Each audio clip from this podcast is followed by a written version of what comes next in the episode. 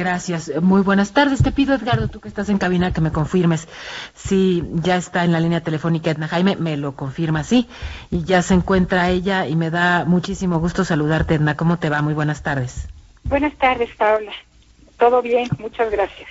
Eh, bueno, pues saltamos a este tema relevantísimo que eh, traes tú como directora de México Evalúa, algo que a lo que le dedicamos, pues sí, tiempo y análisis la, semana anterior, esta iniciativa enviada por el presidente para cambiar el presupuesto, que por lo pronto pues no ocurrirá, no pudo haber extraordinario porque faltaba un voto, a Morena le faltaba un voto.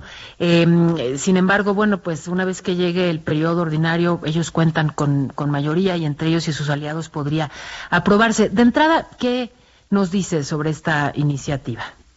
Mira, eh, Paola, el presidente, el Ejecutivo mexicano tiene mucho poder en materia presupuestal. Y con la iniciativa que mandó el presidente de la República para modificar la ley de presupuesto y responsabilidad hacendaria, todavía tendría más. Y esto quiere decir que el legislativo, nuestra constitución le da al poder legislativo eh, un lugar muy importante en el proceso presupuestal. La realidad no, no se apega a lo que establece la Constitución y con el cambio que el presidente pretende y que el dictamen ya con algunas modificaciones de todas maneras no corrige, esto debe ser más poderoso. Eh, ¿qué, es lo que está, ¿Qué es lo que está discutiéndose ahora? Se está discutiendo, la ley vigente dice que cuando hay una emergencia económica, y la ley define que es una emergencia económica puntualmente, dice cuando la recaudación cae en más de 3%, el presidente está obligado a presentar un plan de recortes a la Cámara de Diputados. Y la Cámara de Diputados eh, tiene que aprobarlo.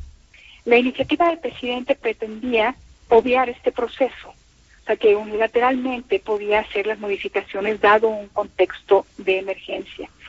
Y lo que en México Evalúa pensamos es que una emergencia no es justificación para poder unilateral, no es justificación para anular al legislativo, todo lo contrario. Creo que es momento de darle al legislativo el papel que la Constitución le otorga y por eso estábamos tan preocupados la semana pasada de que pudiera aprobarse una iniciativa de esta naturaleza. Eh, se pospuso la discusión, les falta muy poquito para poder lograr eh, la mayoría para aprobar esta modificación en la ley, pero nosotros vamos a seguir insistiendo en que no es una buena idea, no es una buena práctica, no abona el equilibrio de poderes, no abona la rendición de cuentas y a los controles que el legislativo debe de eh, imponer sobre el ciclo presupuestal. Entonces, eh, sacamos un comunicado, tuvo mucho apoyo de organizaciones y de personas el comunicado, y lo que queremos son contrapesos al poder, no más poder al Ejecutivo en, materia presupuestal. Eh, Edna, si esta propuesta fuera modificada con lo que ya de alguna manera adelantó Mario Delgado, eh, ¿cuál, ¿cuál sería la, la opinión desde México Evalúa? Eh, me refiero a, dejar, digamos, eh, muy claro cuáles son los conceptos de emergencia y que haya reglas claras en la reasignación del presupuesto y que se respete, no me queda claro en qué consistiría ese respeto, pero digamos, así lo ha dicho, respetar la facultad de la Cámara de Diputados.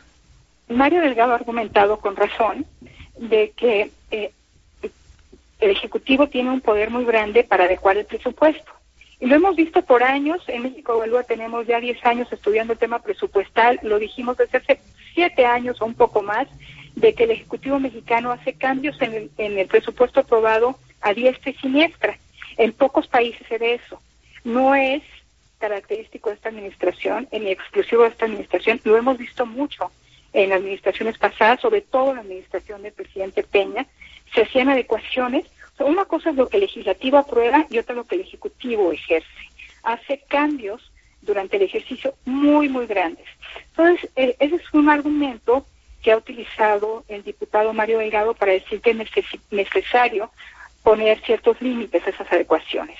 Y en un artículo de una de las reformas planteadas a la ley de presupuesto es esa, acotar qué tanto el presidente puede mover el presupuesto eh, eh, más, más allá de lo que el Congreso aprueba. Ese es un componente de la reforma.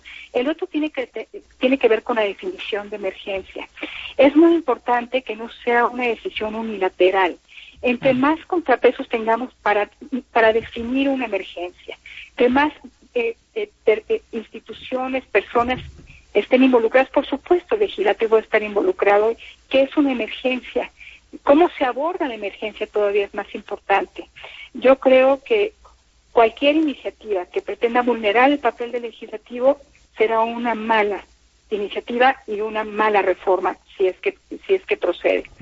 Eh, lo que debemos de cuidar es los debidos controles y contrapesos al ejecutivo eh, y que el legislativo juegue un papel importante en el proceso presupuestal. Ahora, el presidente no tiene dificultades en esta coyuntura para poder eh, para que se aprueben sus iniciativas en materia presupuestal, tiene una mayoría. Entonces, no sé por qué este afán de cambiar la ley, eh, Paula, eh, no sé por qué este afán de disminuir todavía más el, rol del legislativo en coyunturas como esta. Yo creo que le beneficiaría mucho al país definir con claridad qué es una emergencia y cómo se aborda, y sería todavía mejor que en esta definición no solamente estuviera el presidente de la República, sino también el legislativo, que es el órgano de representación política por excelencia. Ahí debemos estar, deben estar representados los intereses ciudadanos, deberían de estar representados. Pues sí, simplemente no es buena idea concentrar tanto, tantísimo poder en una sola persona. Edna, seguiremos atentos, muy atentos al tema. Te agradezco por lo pronto muchísimo estos minutos. Al contrario, Paula, la agradecida soy yo. Muchísimas gracias. Edna Jaime, directora general de México Evalúa. Y, bueno, pues eh, eh, sí, es, es un tema en el que insistiremos porque es muy relevante. ¿eh? No